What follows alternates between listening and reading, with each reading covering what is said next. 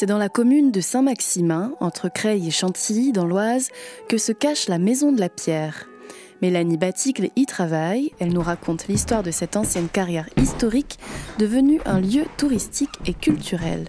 Le centre administratif de la Maison de la Pierre est installé dans une ancienne maison bourgeoise qui a été construite euh, en pierre euh, courant 19e et euh, qui a été transformée en, bureau parce que la Maison de la Pierre, c'est tout autour de cette maison qu'elle s'étend.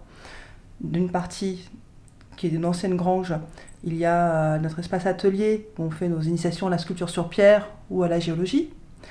De l'autre côté, un bâtiment a été détruit pour laisser place à ce qu'on appelle la galerie du frontail, qui est notre hall d'accueil et également un hall d'exposition.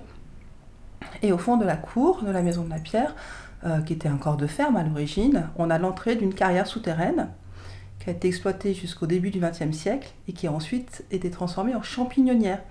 Donc ce corps de ferme, euh, il y avait des vaches, il y avait des cochons à l'époque, et il y avait aussi un champignoniste.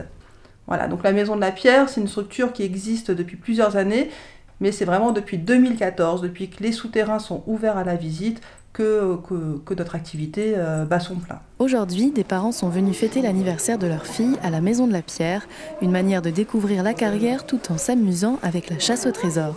Moi je me présente, c'est Fabien, bonjour tout le monde. Hein. Vous savez, je mords pas. Hein. Pendant que les enfants cherchent le trésor, Mélanie m'explique comment s'est créée la carrière. Lorsqu'on regarde le sous-sol euh, du bassin euh, parisien, parce qu'on est dans un bassin sédimentaire qui s'appelle le bassin parisien, on retrouve euh, des traces euh, de coquillages fossilisés. Et donc si on retrouve des traces de coquillages fossilisés, ça signifie qu'avant ici, il y avait la mer. Et que cette roche, ce calcaire qui est tout autour de nous, et qui a permis de construire de nombreuses maisons, murs, monuments, églises, etc. Bah, ce calcaire existe uniquement parce qu'il y avait la mer qui recouvrait le bassin parisien il y a environ 45 millions d'années le bassin parisien, c'est une bassine. Donc c'était, c'était rempli d'eau. Et euh, cette bassine, progressivement, s'est retrouvée de plus en plus haute. C'est comme si on levait une passoire remplie d'eau avec des pattes. Ça passe par les trous, l'eau s'évacue. Et bien là, c'est un peu le même principe. Il y a eu en fait la formation des Alpes. Les Alpes, en se créant, ont soulevé toute la croûte européenne. Et donc, en, plusieurs millions d'années, bien sûr, ça s'est fait. Donc, petit à petit, le bassin parisien s'est retrouvé progressivement vidé de son eau. Qui a découvert euh, cette carrière? Elle a été creusée, ouverte, à la fin du XVIe siècle par Monsieur Parrain, qui était un exploitant carrier. C'est la raison pour laquelle elle s'appelle la carrière Parrain. Saint-Maximin, euh, à l'époque, était divisé en plusieurs petits hameaux, villages. Euh, ici, d'ailleurs, là exactement où se situe la maison de la pierre, c'était le hameau de Trossy, qui était vraiment face à la rivière Oise. Et euh, il y avait beaucoup de carrières qui étaient creusées face à la rivière Oise parce que il faut comprendre que euh, les carrières existent depuis 2000 ans sur le territoire. Déjà durant l'Antiquité, les carrières étaient, euh, étaient euh, exploitées vraiment à flanc de coteau, tout près de la rivière. Elles étaient creusées même à ciel ouvert. Et au fur et à mesure qu'on rentrait dans le coteau, les carriers de l'époque sont retrouvés confrontés à une pierre dure qui est au-dessus des pierres tendres. Donc là, ils se sont dit, avec le peu d'outils qu'ils avaient, qu'ils allaient rester uniquement au niveau des couches de pierre qui étaient faciles à extraire, plus en souterrain. Et c'est la raison pour laquelle les carrières souterraines ont été creusées. Et ils avaient quoi comme outil à l'époque? Parce qu'on est donc en 1500 et quelques. Voilà, fin 1500 et quelques. Euh, bah, ils avaient des outils euh, qui, qui, existaient déjà depuis de nombreux siècles, comme par exemple le pic de carrier, qui est une espèce de pioche, hein, pour faire simple. Euh, et à coup de, de, de mouvement de bras, bah, le, bout de, du pic allait frapper la roche qui est quand même plutôt tendre, et à force bah, de taper, de taper, de taper, créer une entaille dans la roche qui permettait de décrocher des blocs de pierre de plusieurs tonnes, 2, 3, 4 tonnes. En fait, on ne pouvait pas sortir un bloc de pierre toujours homogène parce que d'un point de vue géologique, la pierre est découpée naturellement horizontalement par des joints de stratification et verticalement. Donc bah, les carriers, ils creusaient aussi en fonction de ces fracturations géologiques et ils sortaient des blocs qui étaient plus ou moins euh, gros. Il n'y avait pas euh, des risques pour que ça leur tombe sur la tête? Alors forcément, lorsqu'on extrait en souterrain, il y a quand même des règles à respecter. des écarts, des écarts entre des piliers. Les, le, plafond d'une carrière, déjà, s'appelle un ciel. Ça, c'est important à savoir. Ça explique pourquoi on parle de carrière à ciel ouvert, parce qu'on a ouvert en quelque sorte le plafond. Et donc, ce ciel, pour pas qu'il s'effondre, euh, bah, il laissait des espèces de, gros piliers, c'est-à-dire de la roche qui n'extrayait pas. Et donc, il fallait effectivement qu'il fasse attention à ce que ces piliers ne soient pas trop écartés, parce que si l'écart était trop grand, la voûte était très importante, et là, forcément, bah, la gravité veut que les, choses soient au sol, donc le ciel pouvait se fendre et s'effondrer, et ça créait ce qu'on appelle une cloche de Fonty. Alors ça tombait pas forcément sur les carriers ou sur les champignonistes, parce que tant qu'il y a de la vie dans une carrière, il y a aussi une surveillance, l'air de rien. On voit des petits morceaux de pierre qui se décrochent, etc. Il y a des signes annonciateurs. Par contre, quand une carrière devient inexploitée, là, il n'y a plus personne qui est là pour surveiller. Et rien de pire que de laisser une, une carrière euh, abandonnée, voire de boucher l'entrée. On laisse les végétaux recouvrir tout ça. Les générations passent, et puis deux, trois générations après, on oublie qu'il y avait une carrière ici, on bâtit par-dessus, et là, il peut y avoir des risques d'effondrement importants, oui. Mais euh, des effondrements avec des, risques importants comme ça, il y en a eu par exemple à Paris, au début du XXe euh, siècle, parce que Paris, c'est un vrai gruyère. Paris s'est construit avec de la pierre parisienne, du calcaire, extrait du sous-sol parisien. Ce qu'on appelle les catacombes. Aujourd'hui, c'était d'anciennes carrières euh, de calcaire. Euh, et pourquoi euh, on a arrêté d'extraire la pierre à Paris? Parce que les carrières ont été surexploitées. Et au XVIIe siècle, on a dit stop. Euh, on ne peut plus extraire de la pierre à Paris. Ça commence vraiment à manquer, il faut trouver la pierre ailleurs.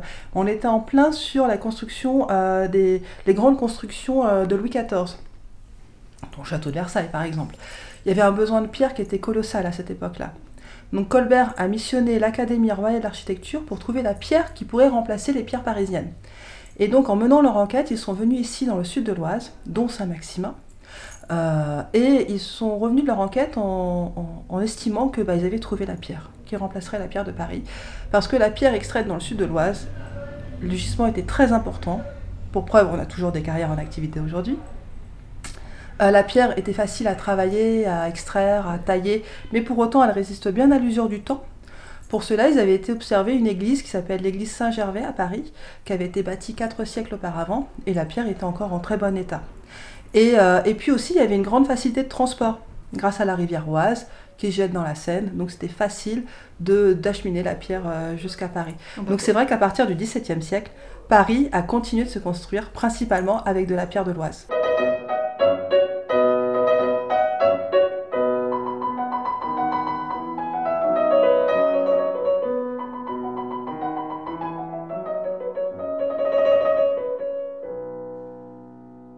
Ça s'est intensifié encore davantage au XIXe siècle, avec la construction du Paris haussmanien.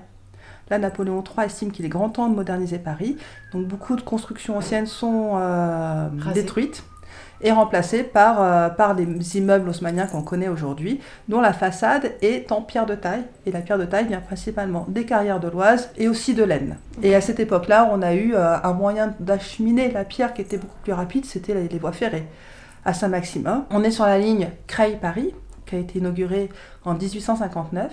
Et il y a une gare qui s'est créée à Saint-Maximin, une gare réservée exclusivement au chargement des pierres. D'ailleurs, son nom, c'était la Alto-Pierre. Donc tous les carriers se sont connectés à cette gare de marchandises pour pouvoir euh, vraiment transporter leurs pierres beaucoup plus rapidement jusqu'à Paris. Elle existe toujours cette, euh, non, cette le gare? quai, Le quai de chargement est abandonné et le train ne s'arrête plus à Saint-Maximin maintenant. Pendant la révolution industrielle, les moyens techniques évoluent et les carriers abandonnent progressivement les carrières souterraines. Mais l'activité continue avec la culture des champignons. Ils ont profité aussi de cette opportunité de racheter des, souterrains abandonnés par les carriers pour cultiver des champignons. Et pourquoi on cultive des champignons en souterrain? Parce que dans une carrière souterraine, c'est toujours l'automne. Il y a un taux d'humidité qui est important, plus de 80%. On a, euh, on a également euh, une température qui est constante, 11 degrés toute l'année. Donc en temps de canicule comme cet été, c'était une aubaine de pouvoir aller en carrière. Et puis le champignon, c'est pas un végétal, donc ça n'a pas besoin de lumière, ça fait pas de photosynthèse. Donc du coup, ça peut parfaitement pousser dans l'obscurité des galeries souterraines. Euh. Et alors, euh, une fois que l'ère des carrières et des champignons est passée, Qu'est-ce qui est devenu la carrière? Elle a été inexploitée, abandonnée, fermée. Et pourquoi la Maison de la Pierre s'est créée? Parce qu'on a un maire ici, euh, Serge Makusinski, qui est un ancien professeur d'histoire, qui s'est beaucoup intéressé au patrimoine de sa commune et qui a voulu valoriser le patrimoine de sa commune et en particulier le patrimoine carrier. Et en plus des visites guidées et des chasses au trésor, la Maison de la Pierre organise divers ateliers pour les adultes et les enfants. La Maison de la Pierre de Saint-Maximin, un reportage d'Oran Loos pour Radiographite. Cette émission est proposée dans le cadre des productions coopératives des radios associatives du nord de la France, une coopération qui a reçu le soutien de la région Hauts-de-France.